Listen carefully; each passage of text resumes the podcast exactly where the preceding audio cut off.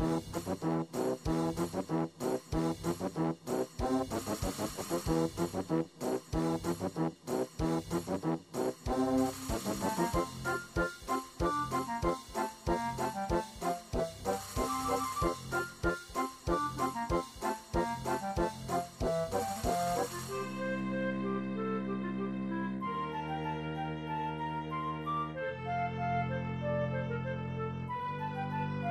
どっどっどっどっ。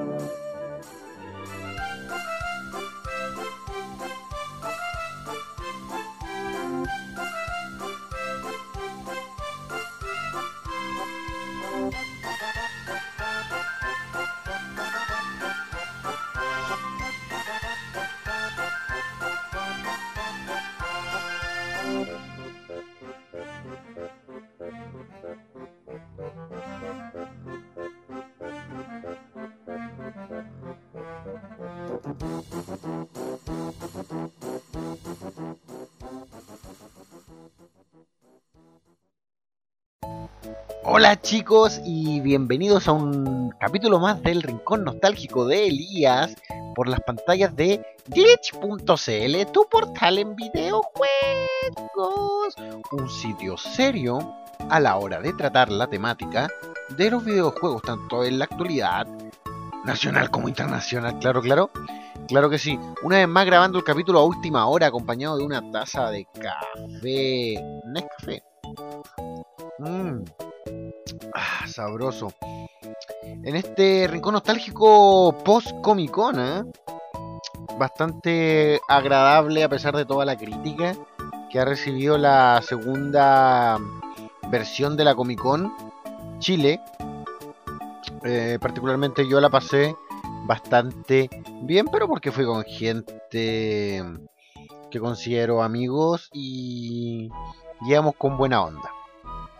Así que no, no nos vamos a, dedicar a criticar mucho nada en realidad.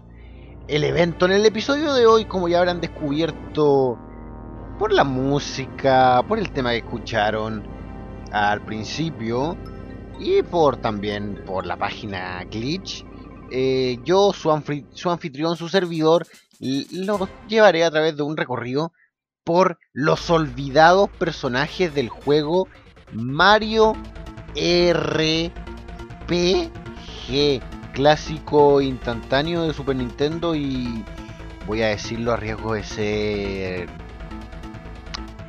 a, riesgo de ser apiedrado mi RPG favorito junto a Final Fantasy VI Super Mario RPG Legend of the Seven Stars sea Super Mario RPG la leyenda de las 7 estrellas o simplemente Super Mario RPG. Super Mario RPG. Y lo, que pasa con este juego es que mm, por ser un, un híbrido, o sea, no, por haber hecho eh, por, entre la colaboración de Nintendo con Square, la empresa Square, que luego pasó a llamarse Square Enix, eh, sus personajes eh, seres míticos que aparecieron en este videojuego de Super Nintendo eh, pasaron al olvido. Mm. Cuando Nintendo deja de trabajar con Square, bautizada luego Square Enix, eh, los problemas sobre los derechos de sobre los personajes hacen que no los hayamos vuelto a ver muy, muy lamentablemente porque Mario RPG además de ser una hermosa aventura, un hermoso guion y un buen ejemplo de un RPG amigable, eh, tenía personajes memorables que luego eh, eh, pasamos a extrañar y a no ver nunca Nevermore. Never, Nevermore. Mm. En parte por la que hago este episodio es porque en glitch.cl, tu portal en videojuegos, pueden disfrutar ya. Bueno, en el momento en el que hago este podcast, van en la. Van ya en la segunda versión de este documental de, de Square Enix. Eh, glitch y BG Chile presentan Square Enix en Chile, episodio 2, un documental editado por el gran Koi, alias Francisco Panchoso. El audiovisual que le subió el pelo a, glitch.cl mientras a otros audiovisuales se lo bajamos. Bueno, pueden disfrutar de este gran documental en glitch.cl. Y en parte por eso se me ocurrió ya empezar a hablar de los memorables personajes de Mario RPG. Pero no podemos hablar de los personajes sin hablar de la aventura. Eh, todo comienza cuando la princesa Peach Toad o la princesa Z, como la aprendimos a llamar a debido al doblaje latino de la caricatura en el show de Super Mario. La princesa Z es raptada, o Peach, ¿ya? Es raptada por Bowser, como siempre. Pero al contrario de las otras ocasiones, Mario va directamente al castillo de Bowser, derecho, a rescatarlo. En vez de pasar por los mundos del 1 al 8, Mario va inmediatamente al castillo de Bowser. Un acierto. Y mientras pelea con Bowser, aparece eh, Exor. Exor es una espada que cae del espacio y reclama el castillo, cae sobre el castillo de Bowser, esta espada gigante, y reclama a mm, tanto el castillo como a todo el, el reino, Mushroom Kingdom y en general a la tierra de Mario. Eh, eh, propiedades Mighty o Smithy, no sé cómo lo pronunciarán ustedes, en mi mente era Smithy. Eh, pero creo que la correcta forma de pronunciarlo es Smitey. En realidad lo, declara parte, eh, eh, propiedad de la pandilla de, de Smitey. Y así comienza la, invasión de esta gentuza que viene, del, que viene del espacio. Y Mario, Bowser y la princesa que estaban en ese castillo son lanzados a la estratosfera y se pierden. Y ahí es donde comienza la aventura de Mario por por recuperar a la princesa y ver qué diablo está pasando, quién es esta espada y quién es el tal Smite, etc.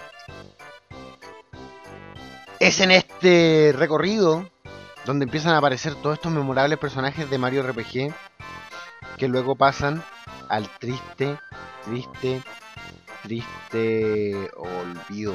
Uno de los primeros personajes y partner de Mario, parte de la de la party del grupo con el que se puede jugar en, este videojuego es Mallow. Mallow. Mallow es, eh, es una nube, un chico nube, y eso se ve apenas a, a, simple vista. El tipo de una nube con, con patita, y con manito, y con ojito, que controla el clima. Pero Mallow eh, piensa que es un una rana. Eh, y luego a lo largo del juego descubriremos cuál es el misterio con Malo.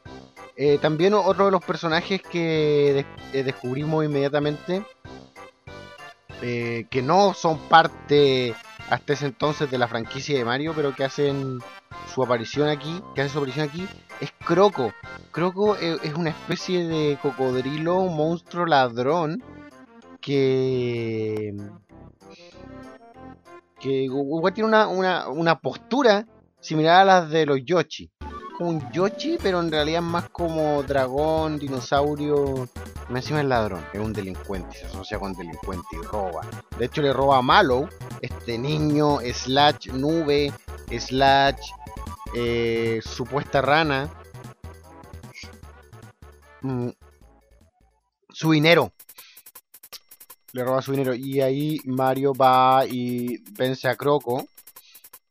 y le devuelve el dinero, la moneda a Malo y, se Malo se une a la, al grupo de Mario. Croco, eh, lo recuerdo, recuerdo que yo jugué Mario RPG sin tener claro qué eran los juegos RPG. Yo no había jugado ningún juego RPG hasta Mario RPG, entonces yo no tenía claro cuál era la, la dinámica y la descubrí con Mario RPG. Juego que arrendé y jugué en la casa de mi de mi abuelita Lila allá en Collao, Concepción, población 16.666.000 habitantes. Creo, no, mentira, lo inventé recién. Mm. Pero algo así leí una vez en Wikipedia. Eh, ¿En qué me quedé? Aquí Croco me costó mucho vencerlo. Porque como yo no tenía bien clara cuál era la, mm, la dinámica de un juego RPG, no sabía que había que aumentar el nivel y equipar las cosas en el. en el. en el. en el. equipar las cosas en el, en el inventario, los personajes, la armadura y todo el cuento. Entonces que me costó bastante vencerlo. Y lo curioso es que cuando uno lo vencía, Croco se despedía en español latino. Adiós amigos, decía y salía corriendo. Y bueno, si ustedes jugaron alguna vez la versión traducida de Mario RPG, la versión traducida al español, Croco se despide en inglés. Como que, no sé, me idiote. ¿Cuál, es el sentido de que Croco sea latino o que, o que se despida en español? Es algo que nunca vamos a entender o, o, o saber. Mm. Pero este primer enfrentamiento con Croco, el dinosaurio slash eh, monstruo slash casi Yoshi slash ladrón, no va a ser el último. El personaje va a seguir apareciendo durante el juego. Eh, siempre robando y haciendo cosas, actos delictuales, hasta que al final, por alguna razón, se vuelve como amistoso con Mario y ya le comienza a vender ítems. Locurillas de, de los juegos RPG en general. ¿ah? Eh, Malo, luego de eh, Malo y Mario, eh, descubren que el reino champiñón ha sido conquistado o está siendo atacado en realidad por unos Shy Guys que van, están sobre unos pocos saltarines, o no sé cómo le llamarán a ustedes, pero yo me voy a quedar con el término pocos saltarines. O están en unas weas para saltar. Y estos Shy Guys se llaman Chisters, los que saltan en estos saltarines. Y están atacando el reino hongo. Y bueno, los Shy Guys son otros personajes que que en realidad no han sido olvidados, pero siempre están como bajo perfil. Villanos originales de de Mario Super Mario Bros 2 eh, los Chai Guys abrieron camino en los juegos de Mario pero como camino a la mediocridad sobrevivieron pero por medio de la mediocridad siempre en papeles pequeños secundarios personajes jugables escondidos en juegos de en Mario Party o estupideces así bueno eh, pero estos Chai Guys o Chisters son liderados por Mac, el primero de una lista de generales de Smitey o Smithy que conoceremos durante el juego. Mac es... no sabría cómo escribirlo, es como un globo rojo con la cara similar a la de Jack del extraño mundo de Jack, con patitas y, manitos, y una capa y cuernos, y está montado sobre otro poco saltarín pero más grande que guarda similitudes con la espada de Exor. Y es que eso es algo que a mí me pasaba mucho en Mario RPG. Como que todas las. Muchos, no todos, pero muchos de los elementos villanos o personajes podían ser interpretados como dos cosas. Por ejemplo, esta, esta estupidez sobre la que está saltando Mac. Eh, Mac the Knife, Mac el cuchillo, nombre completo. Esta estupidez sobre la que salta Mac podría ser un, un poco saltarín o podría ser una espada. Puede ser vista como las dos cosas. Una espada con ojo. Igual que Exor. Mm. Jefe que la primera vez que rendé Mario RPG no pude vencer hasta devolver el juego. Y repito, porque aún no dominaba la digamos el mecanismo, the mechanize, the mecanice de los juegos RPG. Eh, pero una vez que lo haces te das cuenta que vencerlo es entre nosotros extraordinariamente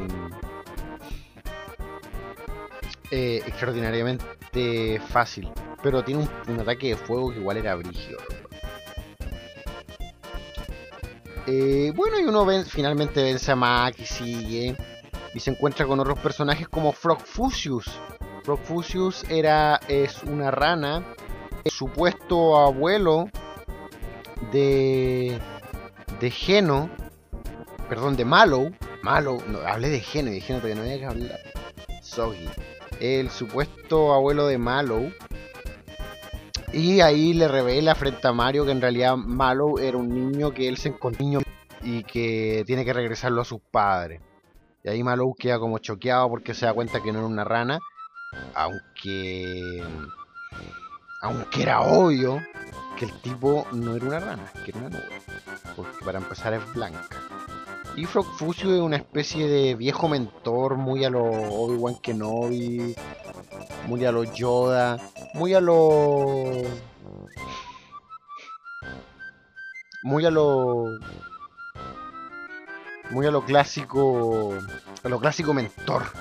En el, viaje del héroe, una cosa. En, el mundo del guion, existe algo que se llama el viaje del héroe. Y siempre hay. Hay esto estos viejos sabios. Frogfusius vendría a ser uno de estos malditos sapos eh, obsesionado con comer grillos. Otro personaje que uno encuentra en este capítulo del juego es otro de esos personajes un poco extraños que dependía como lo, miraba uno, podía interpretar distintas cosas. Y ese personaje es eh, Velome, o por lo menos escribe Velome. Yo, ¿se, puede pronunciar Velom? ¿Velom? Yo, le decía Velome. ¿Cómo se escribe? B-E-L-O-M-E. E. Que es una especie de perro topo. O, bueno, no sé por qué yo pensaba que era un topo. si en realidad más como, más como un perro amarillo. Con manchas rojas, la lengua afuera. Tiene cuatro ojos no es que use lentes, sino que tiene cuatro ojos, que algo que sea harto los personajes de Mario RPG, y unos cuernos arriba cuatro, que podrían ser también manos que tiene hacia arriba, o podrían ser penes, pero tiene cuatro, cuatro eh, apéndices velome apuntando hacia arriba, y si tiene cuatro ojos, sería eh, eh, lógico pensar que puede tener cuatro penes en su espalda. Eh, el tipo uno obsesionado con la comida y se come a los personajes con los que tú, ah, con el que tú estés jugando y, y, le hace distintas cosas, a veces los clones, etcétera, y, está, está, siempre como atacado por un hambre feroz y dice, oh, no puedo controlar el hambre y todo el cuento. Y también sale un par, creo que sale un par o tres veces durante el juego. Sin, sin ahondar mucho más en él. Generalmente sale en áreas subterráneas. Eh, está el primero sale en Belom Temple al final y primero sale en la cataratas eh, perdón en, los desagües de Quero Quero Sewers Sewers Sewers sí, desagüe ya eh, a ver déjenme recordar que venía después después iban como al Forest Maze creo que tiene una de las bandas sonoras más una de las canciones más pegajosas dentro del juego. El tema de Forest Maze. Y... Ah, no, pero antes había un pueblo. Sí, había un pueblo. Y ahí conocemos a... Mi más despreciado personaje, o el personaje que a mí menos me gusta, pero que en el inconsciente colectivo al parecer es como el favorito de la mayoría, y hasta donde yo entiendo, dentro de la gente que extraña personajes de Mario RPG que no volvimos a ver nunca por, por esta separación entre Square Enix y Nintendo, está Geno. Eh, y aquí se empieza, aquí es, como la primera, digamos, etapa del juego donde comenzamos a entender ya de qué va la historia. Eh, hay algo que se llama el camino estelar, donde están las estrellas que cumplen deseos. Cada vez que pasa una estrella eh, y pedimos un deseo, esa estrella nos concede este deseo gracias a que es parte del camino estelar. Y Smitey, con la espada Exor y su ejército, eh, destruyen el camino estelar o, lo rompen, así mejor dicho, y se liberan siete estrellas que caen justamente por casualidad, que en realidad eso se llama plot device, como es como una, eh, eh, algo para que funcione la trama, caen sobre el reino de, Mario. Y, Geno es una criatura del, del camino estelar que viene a recuperar las estrellas. Antes de que Smitey lo haga y si Smitey tiene la estrella ya el camino estelar no va a poder ser reparado y los deseos de la gente no se van a cumplir. O por lo menos eso es lo que yo recuerdo de la historia. Y Geno es un tipo bueno que viene del cielo a como todos los personajes ficticios que vienen del cielo eh, como ET y el Señor Jesucristo eh, Geno viene a eh, recuperar la estrella y posee, de hecho el tipo tiene como otro nombre que es impronunciable, y posee un juguete de madera de un niño. Y ese juguete de madera se llama Geno y es como el juguete favorito de este niño. Y, ahí esta criatura adapta el nombre de Geno. Y este juguete de madera es tipo Pinocho. En mi mente siempre funcionó como una especie de referencia a Pinocho. Va en búsqueda de la estrella. Y finalmente se une a Mario, eh, mientras enfrentan a otro de los generales de Smitey o Smithy. Eh, como dije, genos de madera y es supuestamente eh, un personaje poderosísimo dentro de los personajes que acompañan a Mario. Ahora bien, yo jamás, quizás por, mi deficiencia y falta de coordinación motriz o coordinación mano-ojo, o quizás por lo que sea, yo nunca pude dominar bien las técnicas para que el Genobim o el Genobooster o lo que fuera funcionaran de esa manera tan extraordinariamente bacana. Además que en términos de, de personajes que me parecían atractivos junto a Mario, Geno era el que me parecía menos atractivo porque era como no sé. A mí, su, tanto su estética como su personalidad no me agradaban. Era una especie de Pinocho con Pinocho el muñeco de madera, no el general Augusto Pinochet que vino a salvar a Chile de los comunistas. No, no, eh, era una especie de Pinocho, un muñeco de madera con una capa azul y un gorro azul y no sé. Eh, como que para mí tenía cero carisma, pero yo sé que a la gente como que le encanta y que, y que se ocupaba bien el Geno Girl o no sé qué poder, podía ir gastar 9.999% de daño a tus enemigos, pero insisto, jamás domine las técnicas. Eh, o, el Geno Bus, no me acuerdo. La cosa es que con Geno eh, que supongo que en el mundo de Mario, en el mundo ficticio Mario RPG, debe haber un verdadero Geno. Porque si el niño tenía un juguete de madera llamado Geno, y era una especie de figura de acción de este niño, y el niño también tiene una figura de acción de Mario, y una figura de acción de Bowser, y una figura de acción de la princesa, así ocurre en el juego, el niño tiene estas figuras de acción de los personajes del Mushroom Kingdom, eh, el tal Geno que era un juguete del niño, también debería haber estado basado en un personaje real. Entonces me gustaría saber quién era el geno real en el mundo de Mario. Bueno, no sé. Eh, ya la cosa es que este geno, un muñeco de madera poseído por una estrella del cielo que viene a buscar más estrellas, va en búsqueda de eh, Bonger, que es otro de los generales de Smithy. Eh, lo divertido con este personaje, a mí me gusta su pelea, porque la pelea contra él eh, te bloquea. En realidad no se, pronuncia Bonger, Bonger, Bonger. Que recuerdo haber leído hace tiempo que su nombre es una mezcla entre la palabra bow, que es arco, y otra palabra que es como malandra, como mm, delincuente o algo así. Entonces, básicamente un arco delincuente, porque el tipo es como una, una criatura que se asemeja a un arco que se dedica a tirar flechas. Y, su, y parte de su ataque eh, bloquean tus opciones en el control. O sea, eh, puede bloquear tu ataque, puede bloquear tus especiales, puede bloquear tu habilidad para ocupar ítems, no tu habilidad para las defen para ocupar defensa. Yo casi nunca ocupaba defensa, muy rara vez. Eh, el tipo habla como Yoda, habla ah, como mezclado, como Yoda de la Guerra de las Galaxias. Y, está. Eh, él y sus hombres están como buscando estrellas en los bosques de Town Y uno de sus hombres encuentra la estrella, Geno se la intenta quitar. Eh, Bonger como que amedrenta a Geno y Geno se echa a llorar como una nena. Y me van a perdonar las nenas del público porque yo sé que ustedes lloran porque las he hecho llorar.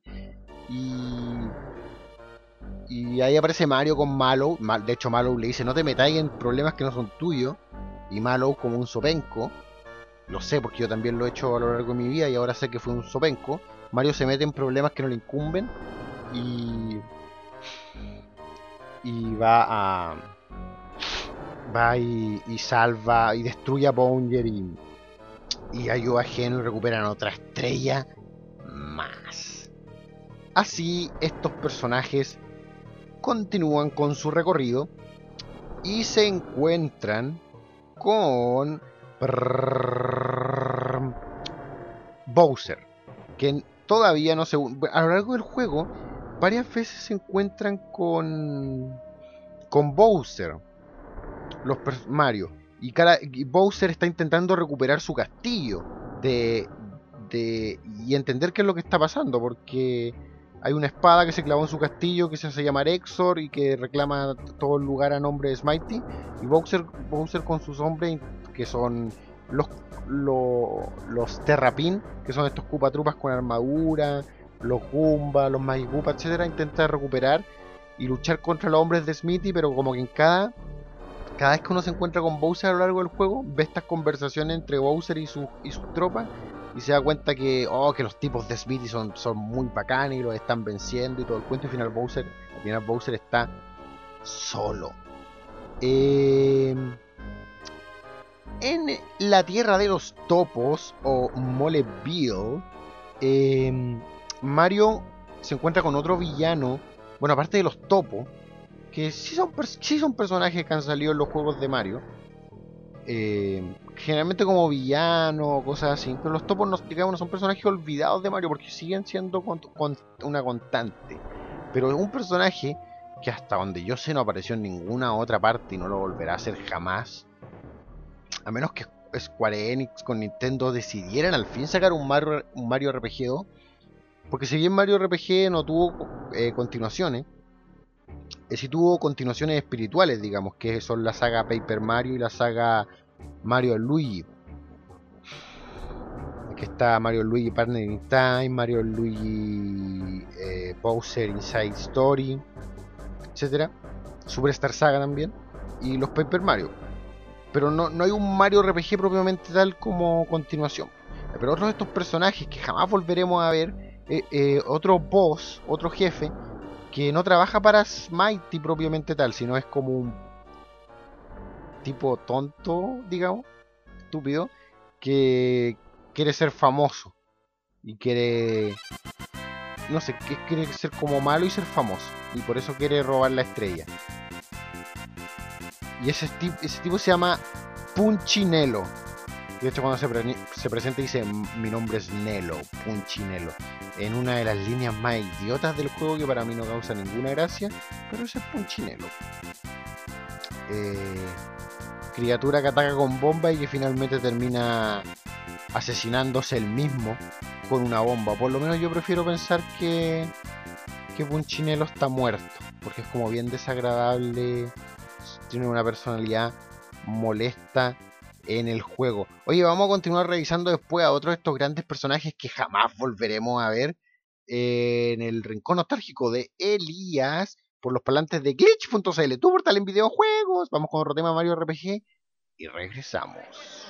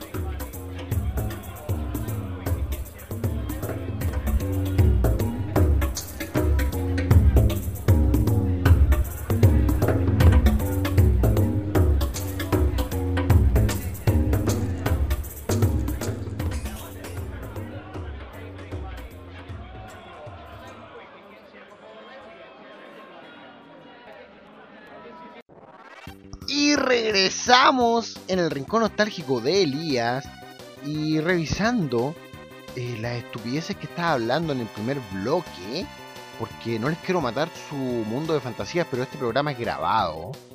Eh, mientras escuchaba un poco lo que grabé al principio, eh, cuando presenté dije por las pantallas de glitch.cl. No, no, no, no, no.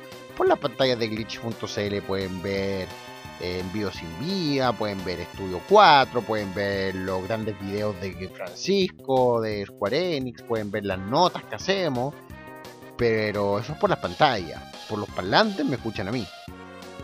¿Entienden? Bien.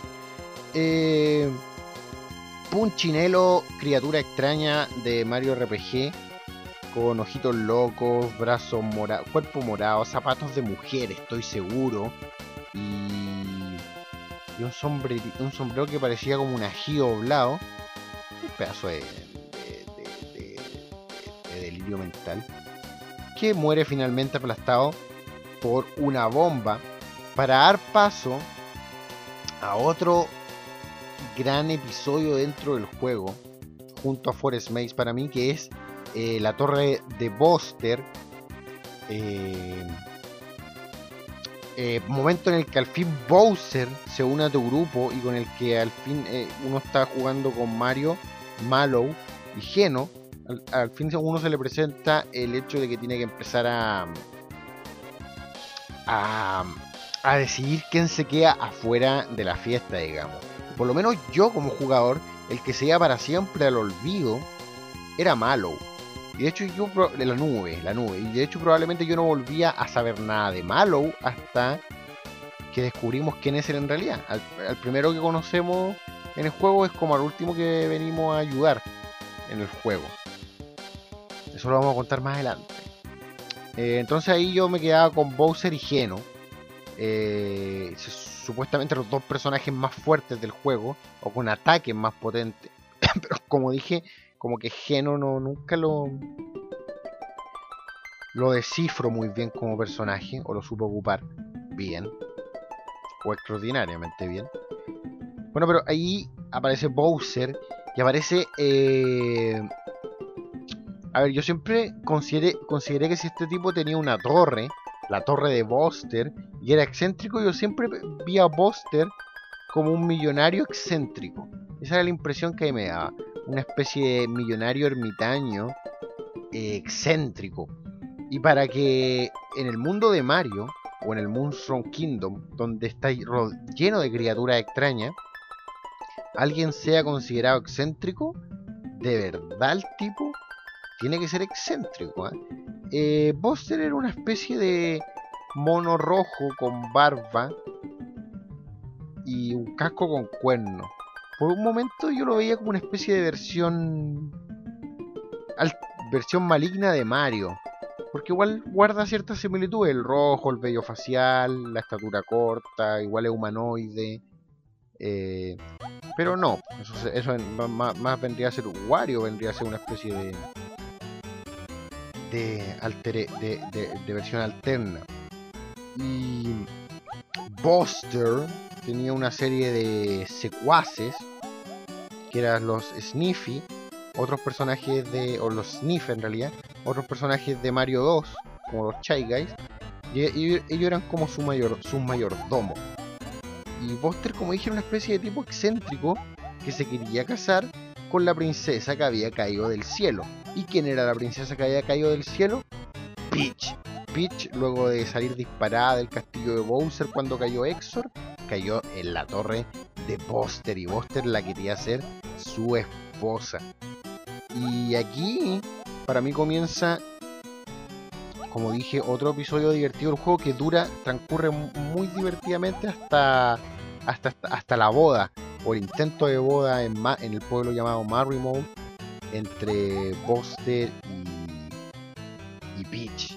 Ahí pasan, aparecen otros personajes divertidos como eh, el Knife Guy, que es un payaso que hace malabares con, cuchillo, y el Great Guy, que es un tipo que hace equilibrio sobre una pelota estilo Lemmy Koopa, eh, el, hijo de Bowser, Lemmy Koopa que también hacía equilibrio sobre una pelota en Mario 3 y en.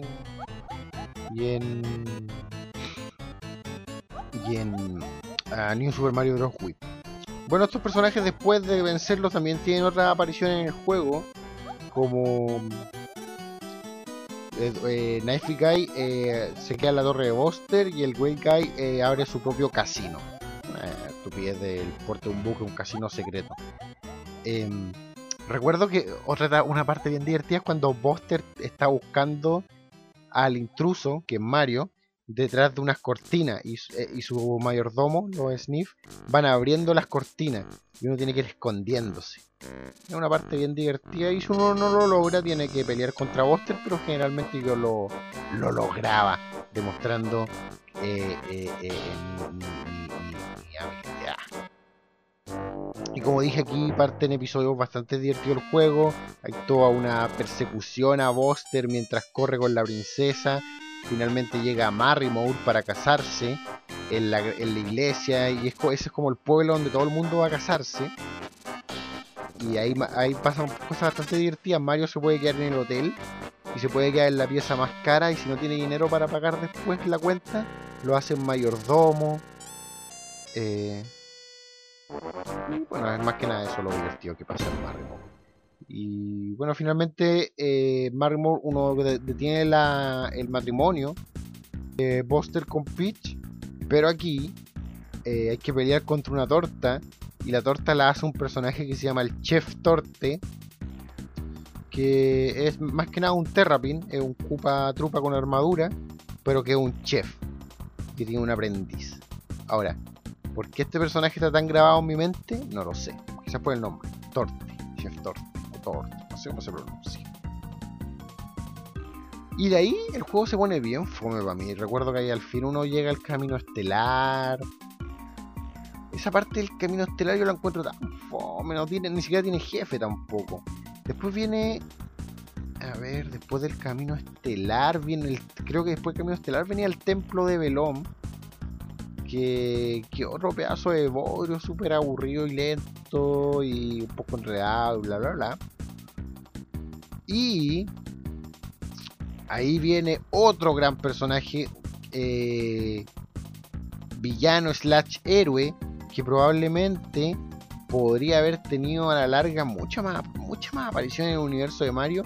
Y hasta, más que personaje de Mario, a mí me olía personaje de Final Fantasy, que era el tiburón Jonathan Jones, un tiburón que vivía en un barco naufragado, era una especie de capitán rudo, con su pandilla de tiburones. Y si bien al principio eh, es de esos personajes son súper extraños porque son como villanos que cuando uno los vence dice, oh, estoy admirado de tu fuerza, voy a ser tu aliado y, te- y ahora te respeto, guerrero.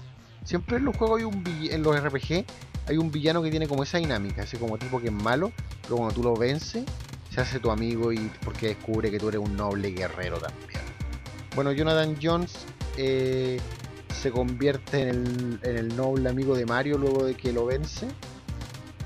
Y, y lo ayuda a vencer a otro de los generales de Smitey, el último en un trío de generales que tiene Smitey, que es Yaridovich, que otro jefe que me gusta harto, el nombre me gusta, el nombre lo encuentro pegajoso, Yaridovich. Además que tiene... eh, ahí se notan las personalidades de cada personaje, porque Ya- Yaridovich tiene como una personalidad de oportunista. De hecho, le dice a Mario que el tipo eh, ascendió, ascendió eh, siendo un chupamella con su jefe, o complaciendo a su jefe, logró ascender. Y así es como se hace, una wea así le dice a Mario. Entonces eso me deja la personalidad de Yaridovich súper clara. Además que Yaridovich igual tiene como habilidades extrañas. Como que el tipo está disfrazado de varios habitantes de un pueblo. Ellos raptaron a los habitantes del pueblo y Yaridovich se disfrazó de varios, de varios de los habitantes. Y después se juntan estos habitantes eh, disfrazados, que son súper extraños.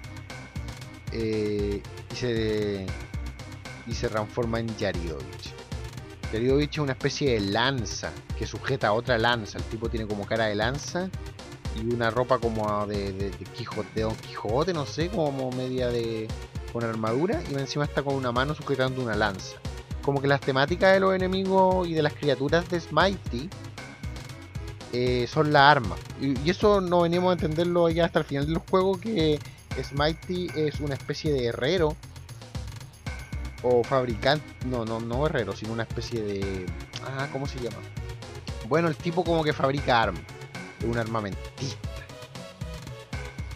Eh, y fabrica espada y lanza y cuestiones así. En una gran factory, en una gran fábrica. Yaridovich, eh, villano que yo quizás por el nivel que uno tiene ya cuando llega a esta parte encuentro más fácil que otros villanos que vienen más al principio. Por ejemplo, a mí Jonathan Jones me cuesta. O recuerdo que me costaba. ¿Qué otro villano me costaba harto? No, Jonathan Jones antes de Yaridovich. Después de Yaridovich hay otros villanos más difíciles. Eh, ¿Qué otros personajes? Porque aquí, aquí ya se me empieza a desordenar un poco el juego. Bueno, me salté aquí un Calamari, que es un calamar gigante, que es el culpable de, del hundimiento de Jonathan Jones. Bueno, finalmente Jonathan Jones es el que... Eh, eh, eh, cuando Yaridovich intenta escapar, Jonathan Jones detiene el escape de Yaridovich. ya nombré al Knife Guy. Al Maggie Koopa no lo tengo para qué nombrar, todos ustedes lo conocen. Hay un personaje que le dicen el Sargento Flutter, que un, es un paratrupa o sea, estos cupatrupas con ala, que es el sargento Flutter, como el líder de los cupatrupas con alas, que tiene una aparición tan estúpida en el juego. Ayuda como Mario a formar una escalera de paratrupas para subir. Y después uno tiene la oportunidad de romper su propio récord, cuánto se demora en subir esta escalera de paratrupas. Pero que es una estupidez del porte de un buque, compadre. Esas pruebas en los juegos RPG que para mí no tienen ningún sentido. Lo que yo quiero es avanzar, avanzar y llegar rápido al final. Me salté un personaje, me salté a Bochi. En una isla de Yoshi hay un Yoshi bien específico que se llama Bochi, que es un Yoshi azul con un collar con espina y gafas negras. Se supone que Bochi es como el rudo, pero tiene unas gafas negras que son de mina y un collar, un collar con espina. Entonces, más que rudo, Bochi, con el nombre Bochi más encima, un transexual homoerótico. Probablemente es como la perra de, la isla de Yoshi, ¿no? Y no el Yoshi rudo. Y, yo mal, y uno lo malinterpreta como el Yoshi rudo, pero en realidad es como la Yoshi perra. Curioso, Pochi. Eh, ¿Qué otro personajillo? Ah, bueno, hay un, hay un pueblo que, si bien es bien feo de diseño, los otros pueblos son bien eh, algunos son muy amplios, no tan amplios, pero lo suficientemente amplios y tienen construcciones características y se ven bien. Pero hay uno que se llama el pueblo monstruo, que yo el concepto lo encontraba súper creativo. Es un pueblo formado por, digamos, los minions, los secuaces, los villanos a vencer en los juegos de Mario. Varios monstruos, Cupatrupa, Goomba, etcétera, forman el pueblo monstruo. De hecho, eh, eh, Mario RPG tiene una curiosidad que es como la primera vez, o probablemente la única vez que yo recuerdo ahora, en la que a los villanos, a los secuaces, se les llama monstruos. ¿Por qué un Koopa Trupa es un monstruo? ¿Por qué un, un Goomba un monstruo? No puede ser simplemente un villano, simplemente una criatura. Ya, ya, sabía ya se establece después en juegos como Paper Mario de que no por el hecho de ser Goomba, ser villano. De hecho, hay aldeas con una aldea completa de Gumbas de Cupas pacíficos, perdón. Y de Gumbas pacíficos también hay una familia. Entonces, ¿por qué el hecho de ser Cupa o Gumba los convierte en monstruos? Bueno, pero Mario RPG es así. Y en Mario RPG hay un pueblo que se llama el pueblo monstruo. Y queda como en una orilla de un cerro. Porque el, pueblo no es más que eso, es como una orilla de un cerro con puertas. Aquí están estos monstruos y criaturas. Hay unas bien interesantes como Jinx que si uno ve una foto, Jinx es como una criatura blanca, como un bebé desnudo con capa y pelo azul. Pero cuando yo lo vi, yo juraba que Jinx era como una G. La primera vez que lo vi. O era como una cosa con una G encima. En realidad es como un niño desnudo con capa y un pelo verde. Y Jinx es como un mentor un tipo que entrena a Mario, en peleas ¿no? y tiene un secuaz que se llama Jagger, que es un ex soldado de Bowser, un Cupatrupa, un terrapín, un Cupatrupa con armadura, que ahora se unió a Jinx. Y aquí vemos a, Bowser como que interactuar súper bien con estos soldados que alguna vez lo traicionaron, como que perdona a Jagger y perdona a un Goomba, que muestran que un Goomba que ahora abrió una, un negocio y tiene a su hijo Goomba y lo atiende y le, dice, a su hijo, saluden al tío Bowser. Ahí está el tío Bowser. Ahí vemos como el lado sensible de Bowser. Y este, ese otro gran mérito, para mí personalmente, de Mario RPG, que el primer juego mostrarme claridad en las personalidades de los personajes. porque yo ya tenía una imagen de personalidad de Bowser a través de la caricatura, claro.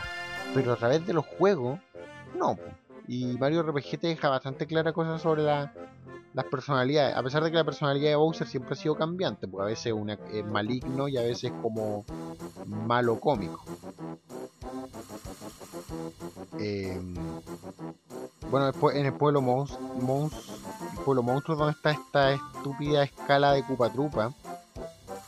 Y de ahí vienen otros episodios divertidos la mayoría Mario RPG, que es cuando al fin conocemos a los padres de Mallow, que son el rey y la reina de Nimbus Land, una tierra que convenientemente eh, Plot Device está siendo eh, conquistada por Valentina. Valentina eh, convenció, Valentina es la villana de esta parte del juego, de esta parte del juego, digamos, que convenció a, a los reyes de Nimbus que encontró a su hijo perdido y tiene a, uno de sus secuaces haciendo, haciéndose pasar por Mallow.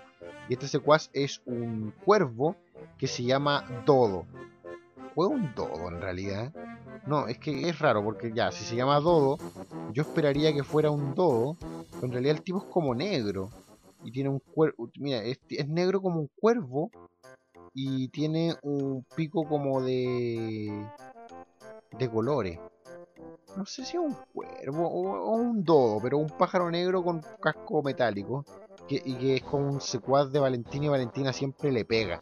Y si yo fuera dodo, igual me dejaría golpear por Valentina, porque Valentina, y los que han jugado el juego saben, es como una mina rica con teta. Y lo divertido es que los, perdón por haber ocupado la expresión teta, los pechos de Valentina se mueven. Y cuando uno pelea con Valentina más adelante en el juego, en el mismo Nimbus Land, cada vez que le pega, los pechos de Valentina se mueven. Y la mina tiene un loro de sombrero. Así que es una mina sexy con un loro de sombrero a la que se le mueven los pechos cuando les pegas. Ahora, si no es el mejor villano en un, en un juego RPG, yo no sé quién es. Pero eh, esa es Valentina. Igual es media como pesada y al final se termina casando con Buster, parece. En el final del juego uno ve que se casa con Buster. Y aquí eh, el juego ya aumentó en dificultad tremendamente. La pelea con Valentina me costó mucho. Además que en, un momento de la pelea te separan y siempre toman a tu personaje al medio y lo llevan a una pelea con Dodo. Y para esta altura... Ah, bueno, a propósito, después de que uno detiene el matrimonio entre Buster y la princesa, la princesa se une a tu equipo. Yo en esta pelea siempre me, me agarra a Bowser, yo siempre deja a Bowser al medio. Mi grupo al final del juego termina siendo Mario, Bowser al medio y la princesa a la derecha. Y bueno, la pelea con Valentina y la pelea con Dodo con conjunto. Eh, todo un personaje divertido y además que tiene varios, además que la pelea con él es como divertida.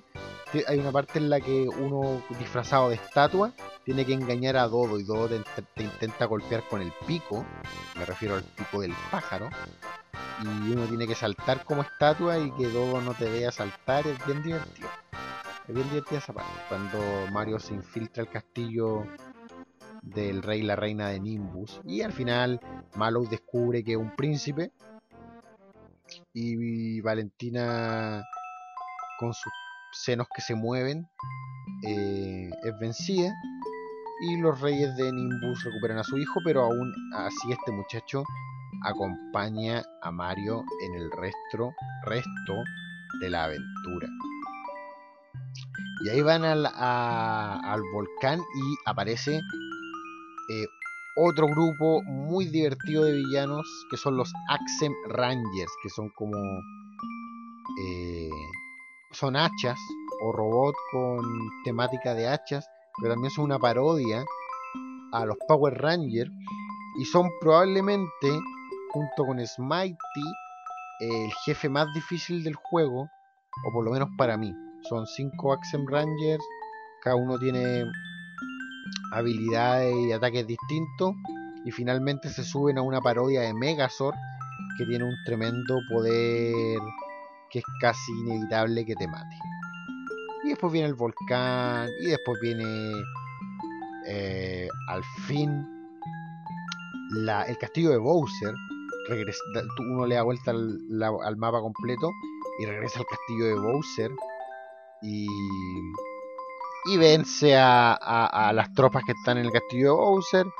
Y después va a la fábrica, que es un nivel eternísimo donde se vencen eh, otras versiones de los villanos que ya uno enfrentó antes. Y ahí uno se da cuenta que toda la fábrica de Smitey es donde él crea todos estos guerreros y soldados que uno fue enfrentando.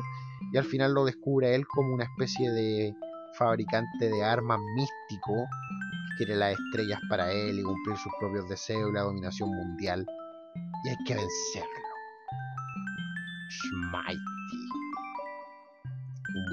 Se parece a un viejo pascuero con corona al principio, pero después como un monstruo con una cara de piedra que moldea su propia cara a martillazo para convertirla en un tanque o en un cofre o en una especie de cara de bruja o hechicero y otro de los golpes que se da Smitey en la cabeza lo transforma como en una armadura de hierro, no sé.